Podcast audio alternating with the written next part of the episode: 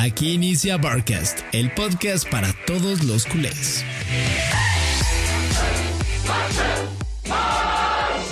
¿Qué onda, Barcasters? ¿Cómo están? Y bienvenidos a un episodio más de su podcast favorito. Barcast, episodio 34 con invitado especial, mi amigo Fabri Nicola. Mejor conocido como el padreador de TikTok. El padre. ¿Cómo estás, hermano? Bienvenido. Todo bien, crack. Muchas gracias y muy feliz de estar aquí. Nuevamente, porque ya lo habíamos tenido, Fran, eh, y tuvimos unos problemas técnicos. O sea, el episodio ya estaba hasta grabado, ya estaba terminado y todo, y en el momento de la edición nos dijo eh, Florentino Pérez que no, y nos bajaron ese episodio. Puta, lo que puede hacer el madridismo. Lo que puede llegar a ser el madridismo, correcto, majes. Eso les iba a decir yo. ¿Qué les parece esta pues cadena de revelaciones que nos ha dado Gerard Romero con los audios del bar, cabrón? Están muy heavy. En primer lugar, que el arbitraje español da pena, es asqueroso. Y segundo lugar, que Madrid Televisión hace lo que quiso hacer desde un principio, que es bastante hacer que los árbitros estén sobre la cuerda, los árbitros favorezcan unas veces al Madrid, demás, etc. Sí. Sí, ha, sido muy polémico el tema de los audios, ¿no? Porque de repente están apareciendo y yo creo que están apareciendo en el peor momento posible. O sea, hoy la prensa internacional le tira al VAR y al arbitraje en España durísimo. Ya ni siquiera me voy a meter en un tema de equipos. Obviamente sí, el tema del Madrid me parece más escandaloso, pero no quiero, no quiero decir que solamente al Madrid le ayuda. No, o sea, el arbitraje como tal español está, pero de la verga. Es nefasto, Maje. Y fíjate que es un tema de que creo que es interiorizado desde la liga que los árbitros sean así.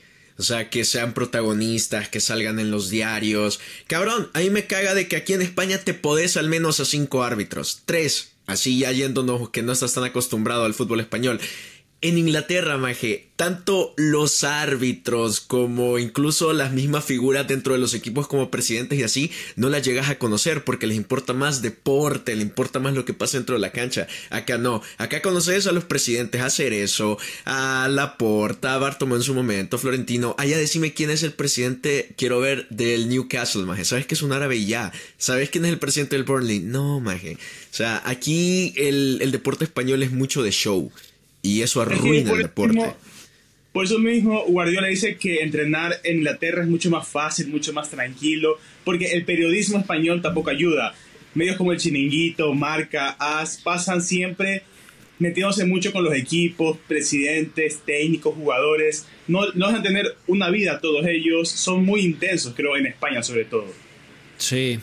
Y les voy, a, les voy a poner un video, un clip de Twitter. A, quienes nos están viendo, obviamente los que nos escuchan en plataformas de audio lo van a escuchar, pero en video solamente van a escuchar el audio para evitar cualquier tema de copyright. Fran no lo ha escuchado, Fabri no lo ha escuchado, yo lo escuché en la mañana y ha sido el, más reciente de las filtraciones, dura un par de minutos. Es del duelo eh, entre el Getafe y el Barça de la jornada 1. El árbitro es César Sotogrado y es de estos clips que está dando a conocer eh, Gigantes por Gerard Romero, que ya se hizo eh, común por hacer estas últimas semanas. Y, aquí lo que quiero que vean es que el VAR comenta algo que no puede comentar y opina sobre algo que no puede opinar, porque recordemos que el VAR no puede influir en tarjetas amarillas, únicamente en tarjetas rojas. Por eso entra el VAR. Entonces, se los voy a poner. Venga. Vamos otra vez. Vamos a limpiarlo, César, vamos a limpiarlo. El golpe del 21 a Ronald Araujo. Vamos, ahí lo vamos a ver, venga. Amonesta a Gaby, ¿vale? Amonesta a Gaby. Vale. Fuera de aquí, fuera de aquí. Fuera de aquí. Para mí es un contacto sin más. Aguanta. Se tira al suelo, aguanto. Cinco segundos para el tiempo. Aguanto, eh. Joder, Edu, vente conmigo. Vale, voy abajo.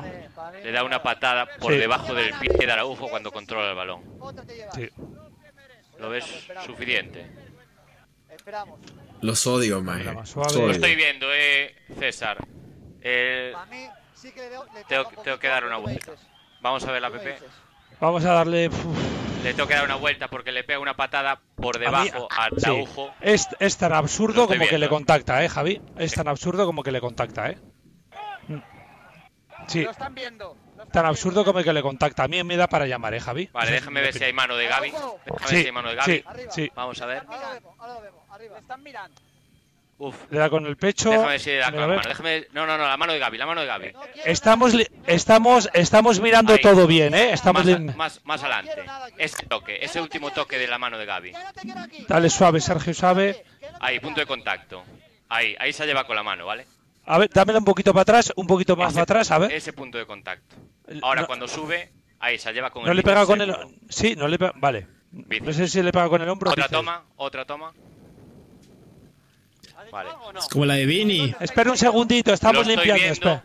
A ver en esa, a ver en esa, a ver en esa. En esta, en esta, esta, esta, esta, esta es la estamos buena. viendo una posible mano de Estamos viendo una posible Ahí, mano de Gaby ahí. previa a la acción, despacio, César, ¿vale? despacio. Una posible mano de Gaby previa a la acción. acaba de llevar con el bíceps, ¿no? Sí, Mira, le da, ahí. le da con el bíceps, ¿vale? Con lo Vale. cual, Lo vamos, que le venga a ver, que vea la mano. eh, Y. ¿No? sí, sí. César, escucha. Justo, y Después Vinicius mete un gol con el brazo y el, el VAR no interviene en nada, Maje. Ahí lo grave, Fabri, es, no sé qué opinas, que le dice amonesta a Gaby, ¿no? A recordar No lo que les dije inicio. No influye, el VAR no es para eso y creo que terminan amonestando a Gaby eh, en, ese, en esa acción. Y lo que dice Fran, la mano reciente de Vinicius, donde empuja la pelota y que dice que es pecho, pues es, es muy parecida, es casi idéntica a la jugada. que no hay que comparar ni con la de Vinicius, simplemente no puede ser mano porque el jugador de Getafe empuja a Gaby para que haga ese movimiento, o sea, no es voluntario para nada. El jugador de Getafe está empujando toda la espalda de Gaby, lo empuja y hace que Gaby toque el balón y luego la falta sobre Araujo es inminente, así que el problema es que el VAR está tomando mucho más poder de lo que debería siendo el VAR. No es el árbitro central, es lo de apoyo. No puede estar diciéndole al árbitro haz tal cosa y tal otra. Si el árbitro no ve tal cosa, ya está, ¿sí explico?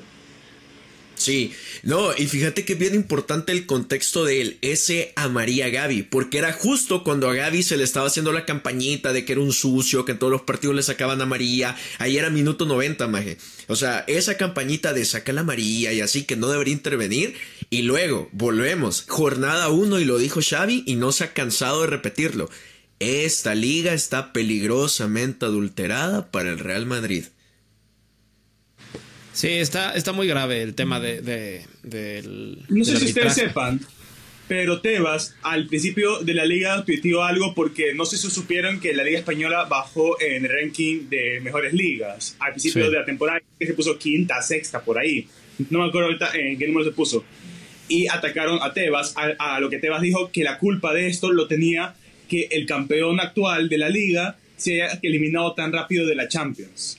Y que tendrían que hacer algo para que el campeón cambie que el presidente de la liga te diga eso ya te empieza a decir por qué pasan Claro. estas cosas muchas veces y todo eso, creo yo. Yo cuando leí ese tweet me quedé y nadie habló de eso. El presidente de la liga echa la culpa al club que quedó campeón y nadie habló de eso, nadie. Sí, sí, no. Eh, y como dice Fabri, sí te dice mucho y te da mucho a qué pensar también, ¿no?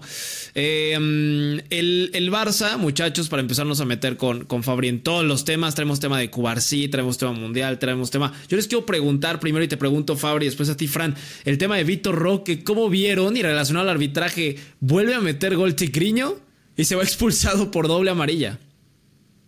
Mira, para mí, la, para mí la primera amarilla yo no la vi completamente, la verdad. Para mí el otro jugador busca el contacto, pero ya, la primera amarilla sí. Pero la segunda amarilla es una payasada, es una ridiculez. Y me parece tonto, como muchos dicen, que el árbitro no pueda entrar, que el VAR no, no pueda ahí entrar a revisar y decir, ¿sabes qué? No hay contacto, él intenta quitar el pie, etcétera. Víctor Roque a mí me parece un jugador que busca espacios, me está gustando los minutos que tiene, la verdad. Sí. Y espero que siga siendo así y ver qué pasa, porque Lewandowski no está rindiendo. No puede ser que Víctor Roque en 10 minutos haga más casi siempre que Lewandowski 80 minutos. Se mueve más por el área. Lewandowski es un crack, pero creo que Víctor Roque tiene más movilidad hoy por hoy. Así que ojalá le quiten la tarjeta amarilla, porque si no también nos quedamos solo con dos delanteros, que serían eh, Lamin Yamal y Lewandowski, porque los otros están lesionados. Hasta Mac Correcto. lesionado. Mira, dándole el reconocimiento a Víctor Roque deportivamente, lo ha hecho muy bien y justo es un jugador que se mueve mucho, que encuentra los espacios, que jala marcas y ahorita Sí. qué bueno que en dos partidos ha metido dos goles. Eh, pero ya ah, yéndonos a lo que nos acomete, es una pendejada, maje. El primero, para mí, no es amarilla, es un forcejeo. Lo segundo, vos ves la imagen y no te podés explicar primero cómo esa no es falta del jugador del Alavés, Vitor Roque. Y segundo, maje, es que es eso. Entiendo que no le puedes quitar la potestad al árbitro de decir, esa es amarilla, es mi decisión, perfecto. Pero cuando es una doble amarilla, que significa expulsar a un jugador, que en una expulsión si entre el VAR, me parece una tontería, cabrón, de que no pueda llegar el VAR y decirle, mira, no fue, Exacto. no fue falta, no fue amarilla. Condicionás un partido. Y no solo el partido, sino el partido que viene ahorita, porque justo nos Sí. quedamos sin delanteros con los que jugar. Fa- Fabri, para ti, Vitor Roque va a explotar esta temporada o hasta la siguiente o más adelante. La verdad que no tengo ni idea. Eso veremos si no se lesiona, cómo, se- o sea, apurar a un jugador de 18 años. Mira lo que pasó con Vinicius. Las primeras do- dos temporadas de Vinicius fueron buenas, pero hasta ahí no explotó. Rodrigo lo mismo. Son jugadores que, que vienen de Latinoamérica, necesitan tiempo, tal vez. Ojalá explote esta nueva temporada, ojalá el siguiente partido marque un, un hat-trick, dos goles y de ahí marque todos los partidos. Pero no hay que poner esa presión extra a un jugador que acaba de llegar de una liga menos competitiva, menos fuerte, que él mismo lo ha dicho, que físicamente es menos exigente, etc.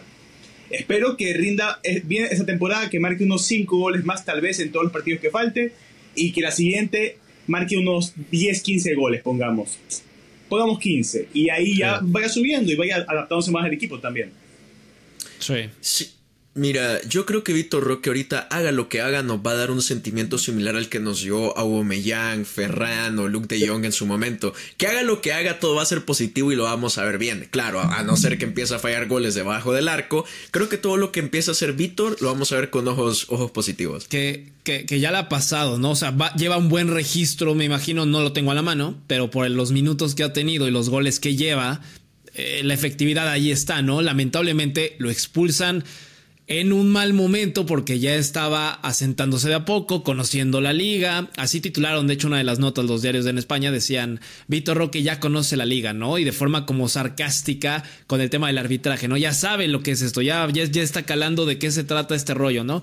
Pero eh, creo que a pesar de los goles que lleva y los minutos, ya ha fallado un par que incluso llevaría cuatro goles, cinco goles, porque ha tenido unas claras los primeros partidos que, que se entiende que un joven tan joven pues vaya a fallar, está en un país nuevo, está en una vida nueva. Entonces, yo creo que puede empezar a explotar de a poco esta temporada, no tanto, pero justo. O sea, si empieza a hacer unos siete goles, como dice Fabri, cinco goles, etcétera, yo creo que ya estamos del otro lado. Y ya la pretemporada con Lewandowski, si es que se queda, y con un delantero que llegue, o, con Mark Gui, etcétera, ya que se gane la titularidad por, por méritos propios, ¿no? No, y sobre todo te digo algo, Víctor Roque verdad que ha fallado algunas ocasiones, contra el Villarreal falló creo que una, aunque fue con la zurda, etcétera, todo lo que tú quieras, pero la diferencia es que las está, las está teniendo. Lewandowski hay partidos que tiene dos oportunidades en todo el partido, porque no las busca, porque no se encuentra moviéndose en toda el área, mientras que Víctor Roque aparece 15 minutos y tiene tres oportunidades de gol. Es verdad, tiene que afinar el tiro, todo lo que tú quieras, pero también habla muy bien del delantero brasileño, que tenga las oportunidades. Sí. Ahora, men, volviendo a Roque, pero más que todo a su expulsión, ¿qué tanto más tenemos que aguantar, Maje? Estas injusticias arbitrales, porque siendo honestos no somos los únicos. Está bien que digas va el Barça por la rivalidad con el Madrid y se tiran, pero no.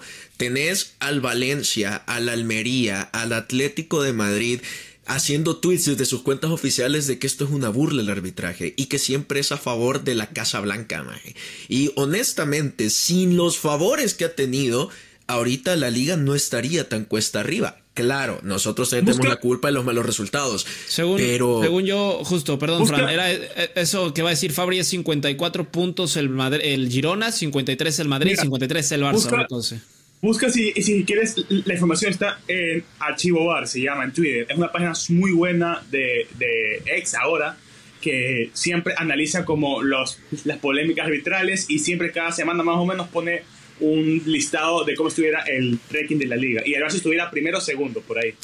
Ven, y sabes que es bien significativo de que ahorita como ya hay mucha polémica alrededor del Madrid después del desastre que fue el robo contra la Almería, que ahora si te fijas los favores no son dentro de los partidos del Madrid, sino que son a sus rivales directos, esta roja Víctor Roque, y en el Girona les anulan un gol cantadísimo, al punto, Omen, de que en Girona, que es un equipo que no está acostumbrado primero a estar tan arriba y segundo a tener una rivalidad con el Real Madrid, empezaron a cantar el típico canto de así gana el Madrid. O sea, es un tema de que todos los equipos que sí pelean algo arriba están hartos de este arbitraje.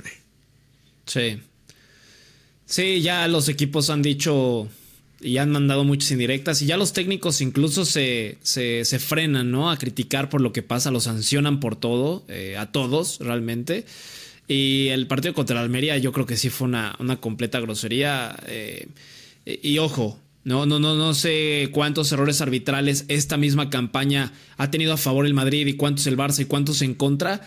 Pero el problema es que le pasa más al Madrid últimamente estar en la escena de la polémica con cualquier equipo, como, como, como dice Fran.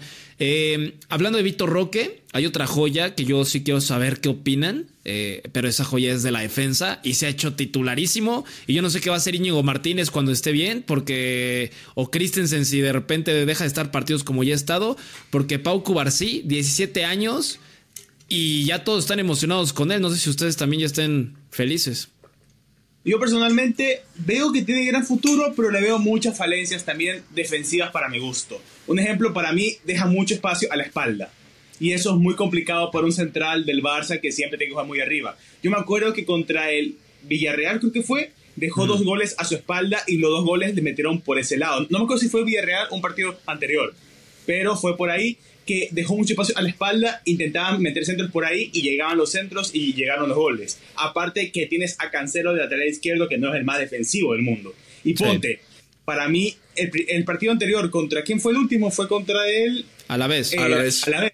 Acuérdate que en el, minuto uno, el Alavés atacó otra vez estúpidamente porque el Barça no sabe defender primer minuto, por lo visto, y casi cometió un penal porque llegó a destiempo, cuando podía haber intentado cortar de alguna otra manera. ¿Sí es rico? Kubarsi me parece que va a ser un central increíble porque es un pelado, no le puedo exigir, sobre todo defensivamente.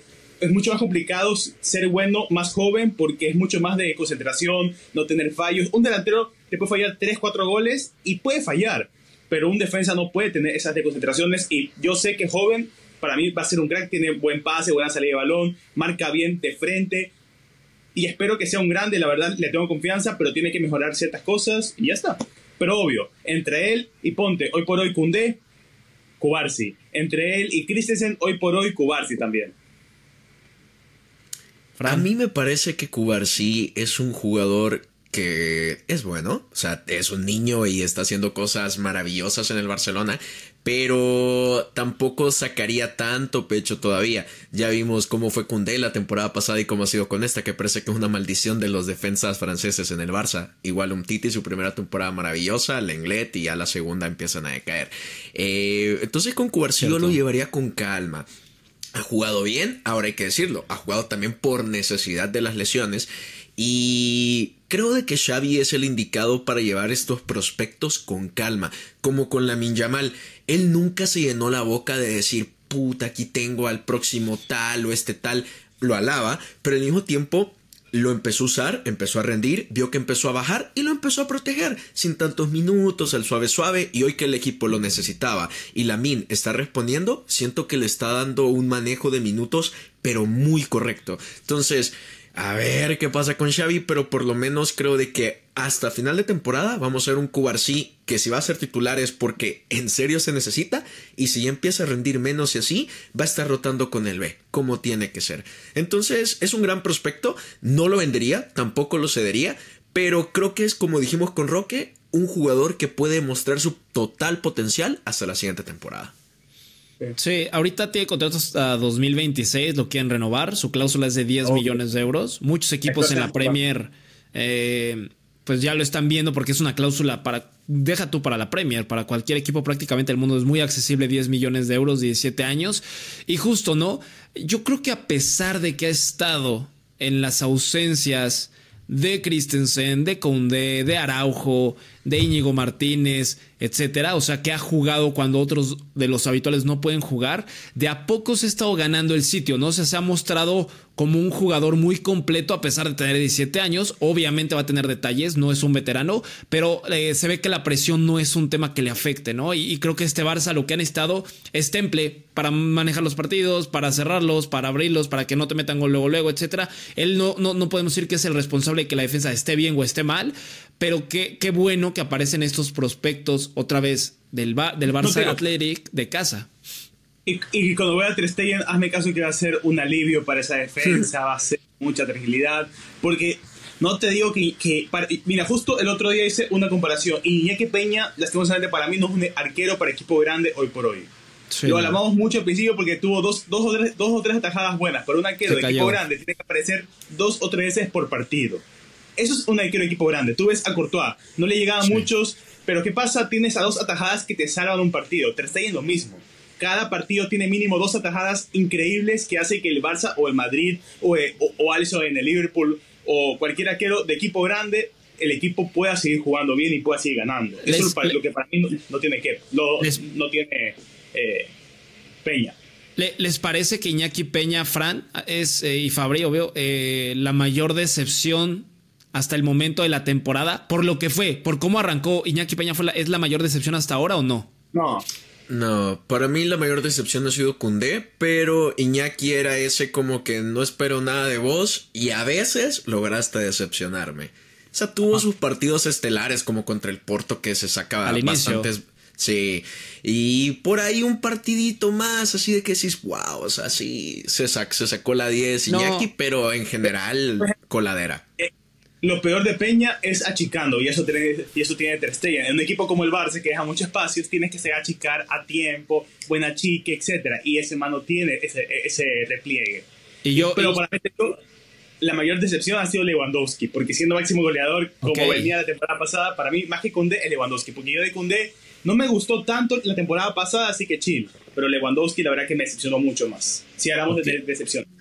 Ok, yo, yo otro que pongo en la mesa, eh, creo que yo, Félix, eh, le pasó lo mismo que Iñaki Peña, ¿no? Arrancó muy bien, muchos dudaban de subirse al barco no de, de Joao Félix, por lo que sabemos que ha sido en Europa, en Chelsea, en Atlético de Madrid, y también ha aparecido con chispazos, pero al final no termina y sigue siendo ese mismo Joao Félix que no se termina de consolidar en ningún equipo, ya no, no en el Barça, no en el Chelsea, no en el Atlético, y creo que han sido de los de los eh, tropiezos que ha tenido el Barça, ¿no? Yo, yo estoy de acuerdo, Alec, este, Iñaki Peña para muchos, Koundé también ha sido una lágrima, eh, Lewandowski y yo Félix, creo que han sido las cuatro piedras eh, que le ha fallado este equipo. Pero les pregunto algo, si el Atlético te da, mira, yo Félix rindió los últimos partidos jugando 20 minutos y jugó bastante bien los últimos 20 minutos de cada partido. Yo sé que eso no es para gastar 40, 50 millones, pero si el Atlético te dice, ¿sabes qué? Dame 20 por un jugador que te va a rendir muy bien los últimos sí. 20 5 minutos de partido, ¿los pagas o no? Sí, porque en sí. los últimos partidos dio la diferencia, yo Félix. Mira. Jugando los últimos minutos, entrando desde la banca. Mira, la verdad es que es un escenario súper fantasioso porque el Atlético pagó más de 120 millones y no creo que claro. lo deje ir pero por mira, menos de... Pero mira cómo... Pero mira cómo pasó con Griezmann. Al final, si el, si, si, si el jugador no se quiere ir a otro equipo y va a ser un peso increíble con un salario estratosférico, lo vas a tener que dejar ir. Mira, con el dolor de mi corazón, lo que voy a decir es que el Atlético no tiene la directiva que tenía el Barça en ese momento para es hacer esa, esa burrada. Sí, sí.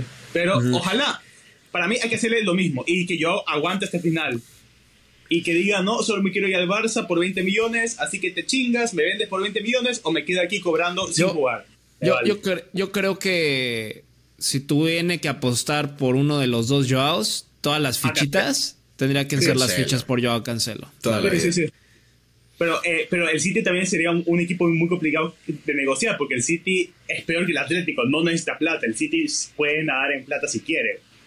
Sí, lo, lo, lo bueno, lo bueno es que, eh, perdón, Fran, para cerrar ese comentario nada más. Lo bueno es que dale, dale. va bien, la defensa del City se está armando bien, ¿no? Con Guardiol, con Nathan Ney, con Laporte, con Walker, o sea, ya se ve una defensa con Rubén Díaz cuando está súper clara quiénes son los titulares y acaba la, la, sesión y yo no veo dónde vaya a jugar yo Cancelo, al menos en defensa.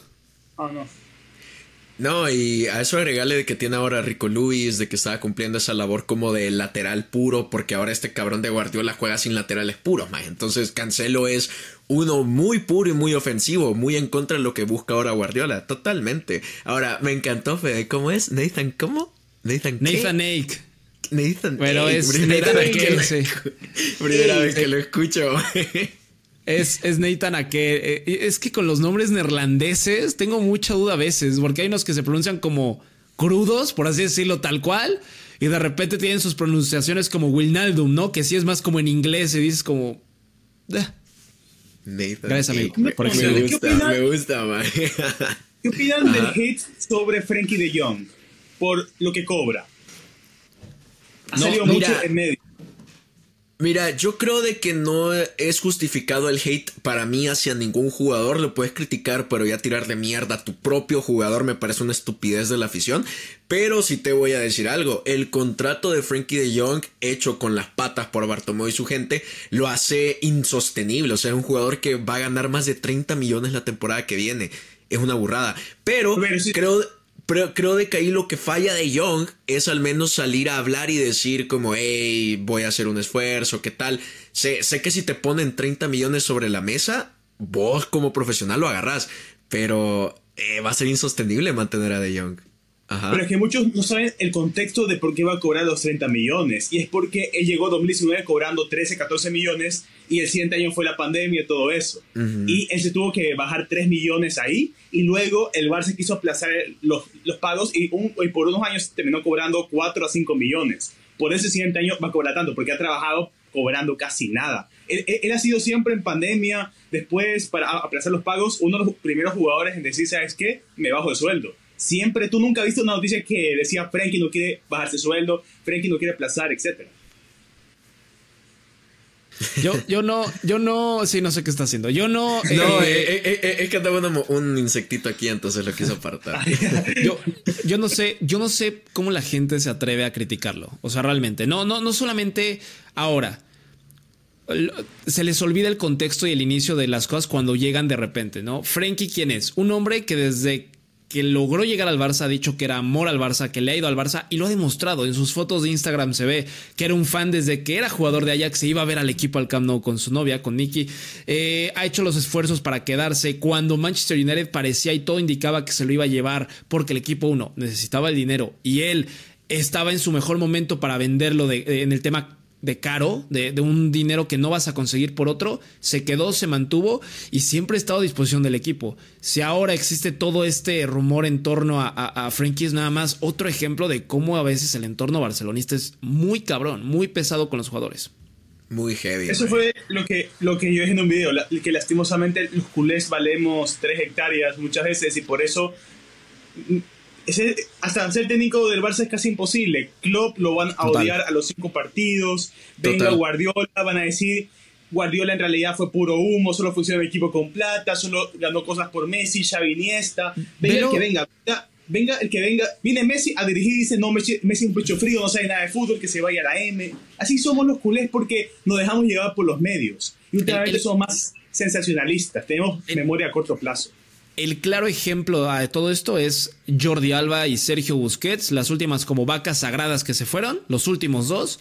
Ahora como la gente, y lo hablamos, Frank, cómo extraña a Sergio Busquets y hace falta, pero el 75% del barcelonismo quería que quedara fuera Busquets y Jordi Alba ya lo querían desde fuera desde mucho antes y todas las goleadas y todos los partidos cómo, cómo achacaban, cómo criticaban a Jordi, que ya no corría, que no defiende bien, que no ataca bien, que no es nada sin Messi. Y ahora Alejandro Valde es bueno, pero se nota completamente que no es Jordi Alba. Cuando llegó Jordi Alba ya era un hombre y un fichaje súper trabajado del Valencia, 24, 25 añitos creo llegó Jordi Alba, se mantuvo y se ganó y se consolidó de los mejores laterales. Y hoy que no tienes a Jordi Alba, cuando no estás eh, Alejandro Valde, que a mí se me hace un jugador muy bueno pero irregular, sufres un huevo.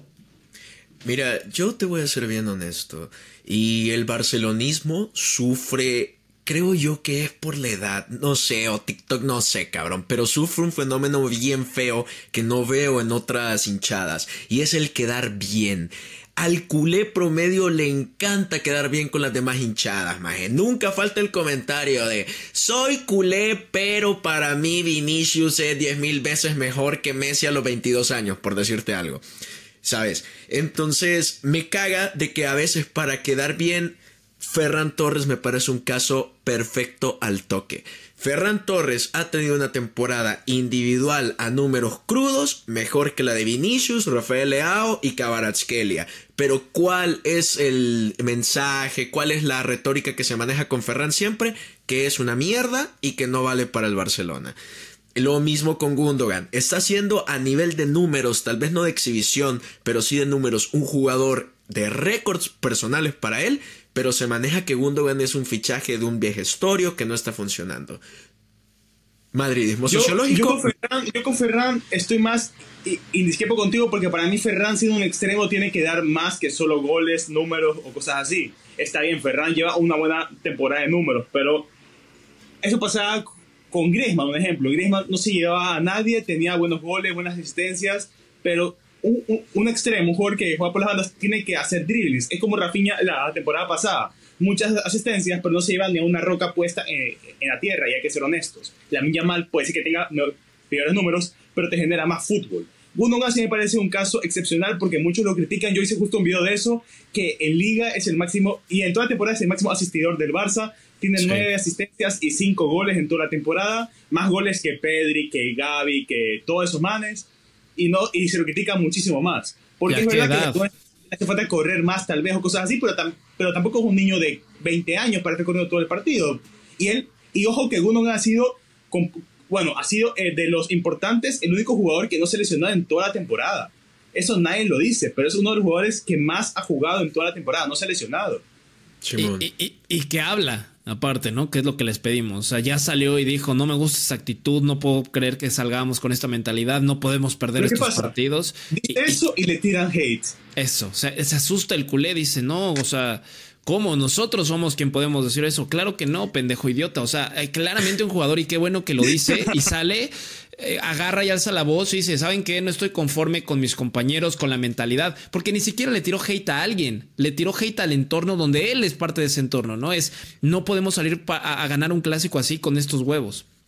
Y es que es concretamente eso por lo que a la puerta se le tiró mierda en su momento y hoy ya la gente lo está viendo con otros ojos. Y es esa mierda de madridismo sociológico, maje, porque ¿qué es lo que ves en los medios cuando pasó lo de Gundogan hablando? El encabezado sensacionalista así de que Gundogan le tira mierda al Barça. Como hincha que decís, puta, este cabrón recién llegado le está tirando mierda a mi equipo, lo voy a hatear. Y así con más ejemplos concretos de jugadores, Xavi muchísimo. Entonces, esa onda de los medios, de la información que nos llega a los culés, al final te hacen ser que discrepante con tu misma hinchada, con tu mismo jugador, es técnico y eso es lo que nos tiene muy cagados. Siento que como identidad tenemos mucha identidad, pero que ya a nivel de hacer valer nuestro valor es identidad, la hinchada promedio es una auténtica mierda.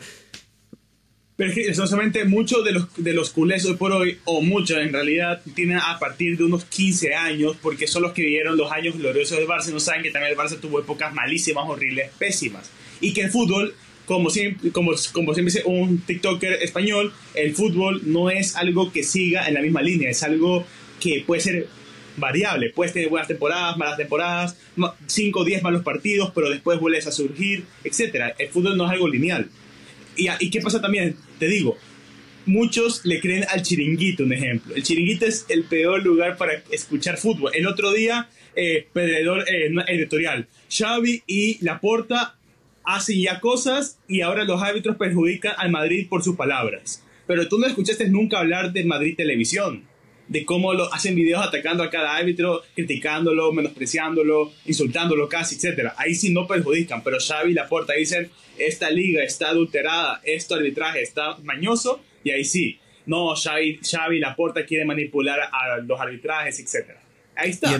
Otra cosa, otra cosa, Ancelotti dice, yo no voy a hablar de la prensa. Pues Ancelotti tiene Alzheimer, supongo, porque cuando estaba en el Bayern criticó a un partido cuando jugó contra el Madrid diciendo que había sido un robo, que había sido escandaloso, que lo habían perjudicado y ahí sí todo el mundo calladito. Pero Ancelotti cuando quiere sí critica, cuando quiere no.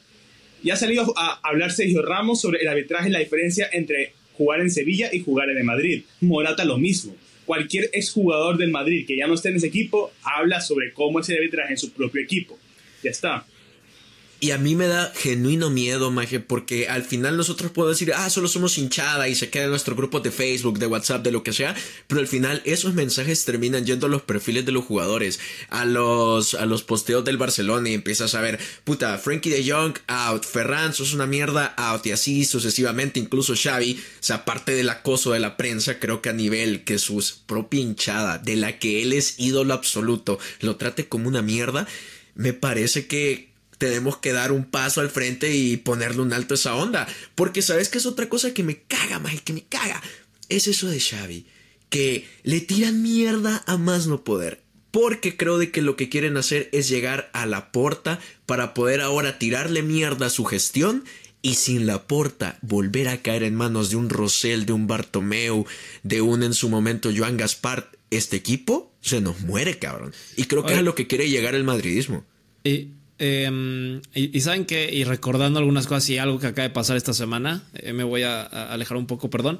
Eh, no solamente del, mal, por, así decirlo, el mal aficionado general que llega a ser el, del Barcelona, el raro, el. No voy a decir incompetente, no es la palabra, el, extraño y el. Y el de la verga, esa es la expresión, así es que no tengo otra, de verdad, el, tipo de aficionado de la chingada, el culero, el, no lo entiendo, que es el aficionado español, güey. ¿Qué pasó hace poco con Lucas Ocampos? Un chavito le pica la cola el güey cuando está sacando un saque de banda. Ah, recuerden que cuando Lewandowski, cuando Lewandowski llega, le roban el reloj.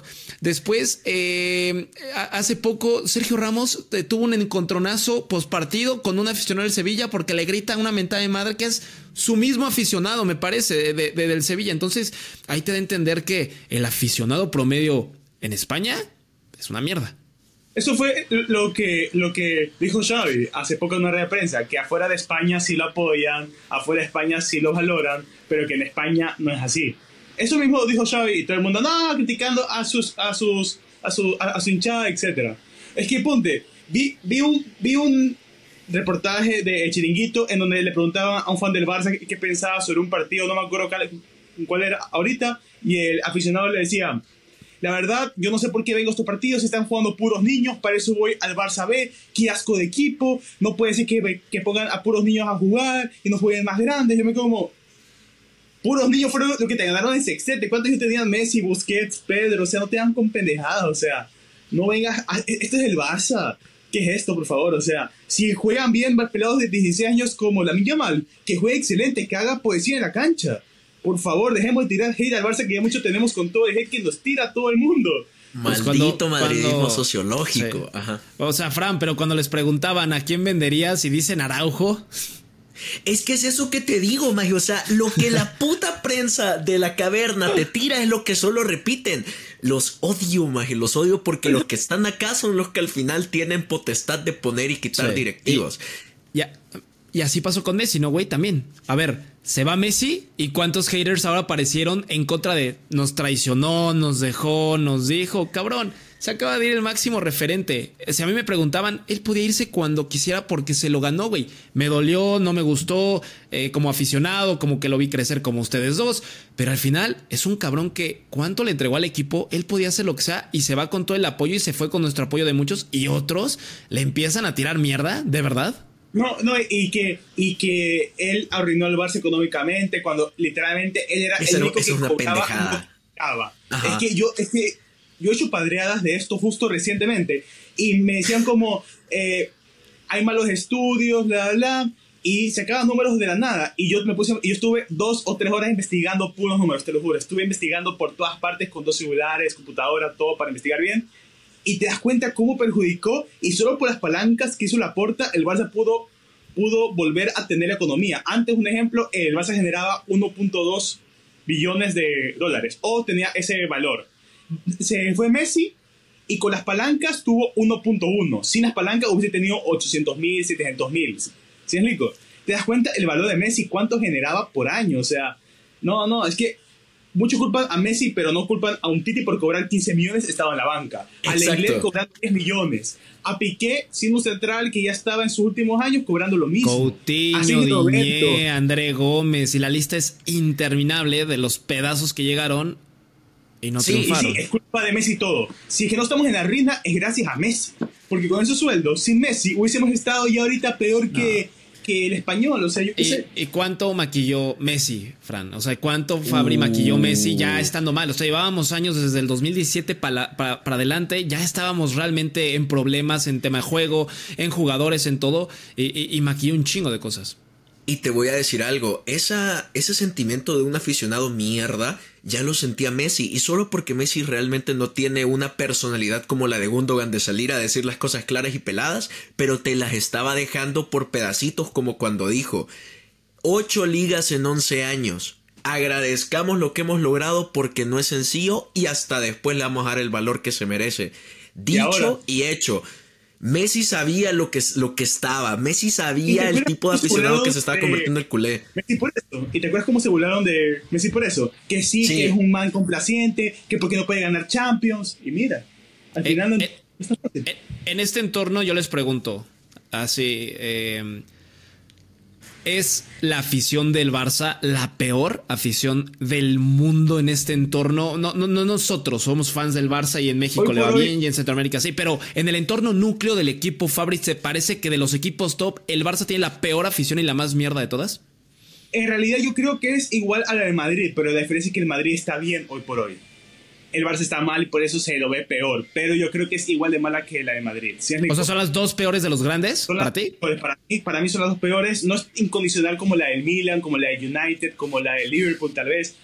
Es mucho más sensacionalista. y Yo he sentido eso. Pa- para ti, Fran. Yo te voy a decir que sí, por el hecho que Fabria se acaba de soltar un facto, y es cierto, el Madrid cuando está mal, también sus, sus hinchas son una mierda, pero te voy a decir lo que tiene el, el hincha madridista que no tiene el culé. El madridista cuando su equipo está mal, cuando su jugador sabe de que no es tan bueno, por ejemplo, como uno del Barça, en el caso de Cristiano con Messi, siempre encontraban la manera de cambiar el discurso para hacer que su equipo, su jugador, fuera lo que ellos querían o lo que ellos pensaban. El culé no. El culé, si hay que tirarle mierda a tu jugador, le vas a tirar. Si hay que tirarle mierda a tu técnico, le vas a tirar. Y siempre esa mierda complaciente de quedar bien. El madridista, por otro lado, no. Pero sí, los dos son iguales de tóxicos. Pero la hinchada culé actual, porque creo que esto ha ido empeorando con los años. Pero la actual, definitivamente es la más tóxica y es la peor para cualquier equipo. Es que el problema, como te digo, es que la mayor afición, por así decirlo, son niños de 15 años que no saben ver fútbol aún, que piensan que el fútbol es ganar, que piensan que el fútbol es algo de que si ganas o pierdes, fracasas o triunfas, etc. Ese es el problema hoy por hoy. Son muy jóvenes los aficionados y se dejan llevar mucho por las redes sociales, por la globalización, etc. Cabrón, si ahora les cuesta ver un video de TikTok de dos minutos entero sin darle reproducción veloz, vas a creer que se van a ver 90 minutos de un partido para analizar cómo juegan. No hay forma. Es que eso, eso lleva todo, eso ya es otro punto de la globalización. Yo me junto con, con, con pelados, puede ser de 17, 16 años muchas veces, y no se pueden ver una película completa. ¿Cómo se van a ver un partido de fútbol que hay partes que son aburridísimas? Obvio, pero eso Justamente. es lo que tiene que llevar el fútbol. Y eso, eso pasa con cualquier equipo, la verdad. Eso, eso va a pasar con cualquier equipo, pero lo que pasa, vuelvo a repito, es que los pelados hoy por hoy son más tóxicos que antes también, en ese sentido. Sí. Entonces, si tú eres aficionado al Barça, que seguramente sí, el 95% de que nos escuchan son, no seas una mierda de aficionado, no seas un completo estúpido. Yo te digo, en todos Y- mis videos, yo siempre digo, la afición culé es una M. Justo en un video hace poco yo dije, tenemos una, tenemos una afición de AB, de AB, así que tranquilo, si fue de Klopp. Si llega Klopp a los cinco partidos lo estaba insultando diciendo que no sirve para nada. Si llega Guardiola, lo mismo. Ya está. Diría, Así diría Fran, no tengan RM, ¿no? o sea, entiendan el, el contexto de- del, del, No del sean club. retrasados mentales. Men, y yo, yo, yo con algo que sí, o Ah. sea, ¿qué te has fijado? Ay, en Twitter RM es retraso mental. Eh, pero, pero yo lo que sí les quiero decir a ustedes, afición culé que nos ve, por favor, critiquen. Está bien, es parte de, de, de la hinchada criticar y hacer bien con Pero las no cosas olviden. están bien. Pero por favor, esa mierda del madridismo no se la compren. Que cuando veas de que Ay, Xavi es una mierda y tal, no lo compres de una, anda los datos. Porque mira, 83 partidos juntos han jugado Ancelotti y Xavi por liga. ¿Sabes Los quién ha ganado más partidos? Los mismos números. Y mira, Xavi Hernández ha ganado 57 partidos, ha metido 154 goles a favor y ha hecho 185 puntos. Por su parte, Ancelotti ha ganado 56 partidos, ha metido más goles, ha metido 168, pero ha hecho nada más 183 puntos. O sea que podemos decir que Xavi ha tenido mejor rendimiento que Ancelotti o están muy equiparables. Pero ¿cuál es el discurso de la prensa? Que Xavi Hernández es un jardinero que no vale para el Barcelona y Ancelotti Y- un señor. Es Sí. justo eso estaba hablando yo eh, en un live, que un ejemplo, en el año pasado Ancelotti solo ganó la Copa del Rey. Y nadie lo criticó como criticó, ah, como, como, como critica a Xavi esa temporada. Ese es el problema. Ancelotti, siendo, siendo técnico tantos años, sabes que solo ha ganado una liga en cada de las cinco grandes ligas. Ha ganado en las cinco grandes ligas alguna vez, pero siempre ha ganado solo una liga en cada una de esas ligas. O sea, tiene solo cinco ligas siendo técnico por 20 años. Sí. Está muy cabrón. Vamos a ver qué pasa al final de temporada. Vamos a ver si Xavi cumple sus palabras. Vamos a ver cómo se comporta la gente. Vamos a ver cómo reaccionan en el Champions contra el Napoli. O sea, todavía, todavía hay liga. Me refiero, está muy cabrón, lo sabemos. Nosotros conocemos en qué panorama es muy complicado darle la vuelta a una liga. Y este es uno de esos panoramas donde parece imposible darle la vuelta a, la liga. Pero eh, vamos a ver cómo, cómo termina. Antes de cerrar, yo sí les quiero preguntar de un tema de rapidísimo, en chinga. Eh, se dieron las sedes del mundial, se confirmaron los países, los estadios, la chingada. ¿Qué piensan de un mundial con tantos equipos? A mí no me gusta. es como la Champions también, ¿cómo va a ser? Quitan, qui- quitan la importancia del torneo, quitan lo complicado que es entrar a ese torneo. Aquí en, en Sudamérica no me acuerdo si somos siete lo que clasificamos y ya casi imposible que de fuera, a no sé que seas eh, selecciones muy menores. Pero a a- a- mí por lo menos me parece que, le quita esa magia que tiene las competencias grandes como Champions, Mundial, etcétera. ¿Y, no creen que es una mamada, Fran, lo de tres países? O sea, porque yo siento que la magia de un mundial, eh, eh, y no solamente con México, Estados Unidos y Canadá, porque ahora también va a ser Alemania, España y Portugal, o no sé quién chingados, o Marruecos, eh, ahora va a ser Uruguay, Argentina y Paraguay. O sea, ¿no creen que era, entiendo que es el tema, Varo, me queda clarísimo, pero le quitaste la magia completamente a conocer un país como Alemania 2006, como Sudáfrica 2010, como eh, todos esos países donde era una sede y vámonos. Incluso con la polémica que fue Qatar y lo que querrás, qué bonito ambiente se vivió de parte Sí. de las hinchadas. O a mí sea, me gustó Qatar. Sí, o sea, qué, qué mierda todo lo que englobó el Mundial de Qatar, pero ya yéndonos al puro espectáculo, qué bonito fue. O sea, fue uno de los de los de las sedes con más color que le vi por la hinchada. Y ahora vas a perder todo eso porque no vas a poder acoplarte en X país, sino que tienes que pensar, puta, de ahí, de aquí tengo que ir allá, y de allá para volver a ver mi selección tengo que ir al tercero. Una mierda. Sí. Eh, y en, teoría no van a ser recorridos tan largos. O sea, lo, lo, lo, lo manejaron para que fueran recorridos cortos. Pero, güey, ahora nos vamos a aventar, Fabri, un, una fase de grupos, quizá con un Jamaica, con todo respeto a Jamaica, contra un Marruecos, ¿no? ¿Qué qué que te diga? Es que, como, es que como te digo, la UEFA, la FIFA está pensando solo en la plata y la plata para ellos, no la plata para terceros. Ese es el mayor problema. O sea, no intentan mejorar la infraestructura de clubes, selecciones, ni nada de eso, solo intentan mejorar su bolsillo. Y ya está. Esto va, esto va a pasar y esto pasará más y más. Y seguro en 20 años vas a ver que se, que se agregan 5 equipos más, 10 equipos más. Porque lo que quieren ellos no es espectáculo, es plata. Lo que quieren ellos no es que los aficionados estén felices, es plata. Co- Ya está. ¿Cómo, cómo ven a, a ver, Fran, primero contigo me voy a ir así con la misma pregunta, un poco diferente, porque son realidades diferentes. Eh, Yo al final respondo con mi país. Eh, ¿Tú cómo ves a El Salvador? ¿Va a clasificar? Maje, mira, ahorita los tres, los tres son de CONCACAF. O sea que ponerle que ahorita hay tres cupos libres para que clasifiquemos. Pero, Maje, estamos tan mal, cabrón. Estamos tan mal que ahora selecciones, antes, selecciones como Nicaragua, Panamá, Jamaica, Haití, las pasábamos así como, ah, son de trámite. Hoy nos golean, cabrón. Hoy nos golean. No hay manera humana que nos clasifiquemos a este mundial.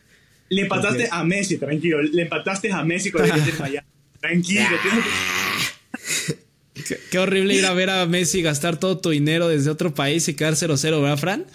Maje, y que juegue medio tiempo, maje, que, ay, te lo juro, ay, mi país. Y, y Fabri, tú eh, sé que la situación de Ecuador es diferente, una selección con mucho más materia prima que El Salvador, con todo respeto a, a, a Fran y a sus No seguidores, te obviamente. nada. Güey, este, no mames, cállate a la verga, me, me, me quemaste con lo de Nathan Ake. Eh, ¿Tú cómo ves Ecuador Pues la para este verdad, mundial? bien, yo siempre digo que, la- que a la selección ecuatoriana le hace falta dar el paso fuerte, ojalá este mundial, Copa América que también viene, si le, de- si le demos. Y yo creo que tiene una selección bastante buena con jugadores como Estupiñán, Incapié, Moisés Caicedo, pero siempre en Ecuador hace falta un goleador, eso es lo que más nos hace falta siempre en Ecuador. Así que yo creo que si nos clasificamos por ahí, terceros o cuartos, aunque lastimosamente, no sé si sepan, nos castellaron con tres puntos, pues empezamos desde atrás Sí. la, la clasificación, pero yo creo que sí, cuartos mínimo clasificamos. ¿Y tú? Eh, yo ah, con México todos este piensan y porque México es local, México es local aquí en Estados Unidos. O sea, México no importa dónde vaya a pisar terreno en este mundial va a ser local, pero yo sí veo muy problemática el tema de materia prima que hoy tiene México en comparación a otros años. O sea, hoy pensar que el portero va a ser un hombre de 41 años y y, y- y que la materia prima sigue siendo muy parecida a la de los últimos mundiales, es. Yo pienso que no va a llegar al famoso quinto, que ahora es sexto partido, porque ahora va a haber 16 avos de final. Eh, yo, bueno, 32 avos de final más bien, porque 16, 16 avos son octavos. Eh, yo no creo que México pase, por mucho el ansiado sexto partido, a lo mejor, pero yo no creo que vaya a pasar algo más. Si la gente piensa en México que va a llegar a una final por ser el mundial en el país, no mames, están pero pendejos gigantescamente, ¿eh? Sin No. nada de respeto, evidentemente. No, y algo que te iba a decir, a mí me llama mucho la atención de que cada año hay más jugadores en el extranjero de parte de Estados Unidos y Canadá que de México. De México ¿Saben a cuántos menos. repatriaron? Tigres ¿A y? Monterrey que cagan varo, trajeron de Ajá. vuelta a Tecatito Corona, que lo estaba haciendo bien en Sevilla y llegó como fichaje top en su momento para Sevilla. Repatriaron a Andrés Guardado, entiendo que él iba de salida, él no es tanto tema. Repatriaron a Gerardo Arteaga, titular en el Genk en Bélgica, muy buenos minutos. Y así van repatriando Diego Laines, que estaba en Betis, lo repatriaron, el Messi mexicano, y así se, se los han traído. Nueve, ocho jugadores han sido repatriados este, del 2023 a 2024 para sacarlos de Europa. Entonces, y Santi sí- Jiménez se le apagó un poquito el gol, ¿eh? Lo han puteado en Países Bajos a Santi Jiménez, ya no estaba metido tanto y lo están puteando. Se me hace muy injusto, se parece a lo del Barça, güey, ¿no? Venía un cabrón de hacerte campeón de la Eredivisie, ¿cuántos goles no metió Santi Jiménez? Fue cabrón y ahora la gente en Países Bajos empieza a putearlo, dices, no mames, güey. Afición que sí, de hay que TikTok. esperar que, que los tres, el siguiente mundial, tengamos suficiente para poder ir a verlo. Si no, acá, sí. cáiganse acá a Ciudad de México, vamos a tener la inauguración, aunque el estadio se caiga a pedazos. Pero bueno, mis cracks, ha, ha sido un episodio bastante apasionado, movidito. Muy bueno. Estuvo bueno. ya vi que Algo- estaba- estuvieron con un invitado que a mí no me cae tan bien, así que sí, sí lo vi por ahí. Eh, Está, está muy cagado porque ya teníamos apalorado a los dos eh, en su momento. Pero el de Fabri, en teoría, para que lo sepan, tenía que salir antes del episodio de Santiago Padilla. Entonces pasó el tema de que hubo un tema técnico que no se pudo reparar realmente. Entonces salió primero el de Santiago Padilla y pues no salió el de Fabri. Entonces obviamente íbamos a cumplir el trámite con el de Fabri. Bueno, Fabri, ahora que ya estuviste en Barcast, opiniones, comentarios, algo que querrás anunciar. Pues nada, todo es que los culés sigamos apoyando al Barça, sobre todo es lo único que puedo pedir a todos los que nos vean, que dejen de escuchar tanto los medios y que sigamos, porque Vizca Barça siempre. Ahí está. Que te sigan donde, amigo. En, en Twitch soy Fabriando14, en TikTok soy Fabri Nicola y en Instagram soy Leyendas de Fútbol. Cualquiera que me quieran seguir, ahí estoy perfecto. De huevos. Pues nice. recuerden, sigan a Fabri, es un crack, un TikToker eh, importante, sabe un chingo de fútbol. Síganos, suscríbanse en YouTube, denos compartir, ya casi llegamos a mil subscribes en YouTube. Eh, y pues nada, nos vemos en el episodio 35 de Barcast. Eh, esta semana no juega el Barça media semana, así que va a estar pues tranquilo de actividad, mi Fran. Al suave. Y yo los quiero dejar con esta frase que por cierto la dijo Don Vicente del Bosque, campeón de la Eurocopa, campeón de Champions con el Real Madrid y campeón del mundo. El éxito sin honor es el mayor de los fracasos. Dedicado única y exclusivamente al madridismo. Así lo dijo. Así lo dijo. no, no, pero sí, la, frase es, o sea, sí su frase es, el éxito sin honor es el mayor de los fracasos. Y yo se la dedico al madridismo. Ah, Me gusta. Bye, Barcasters. Nos vemos en el siguiente episodio. Se me cuidan. Abrazos y besos. Nos vemos. Chao. Barcast, el podcast para todos los culés.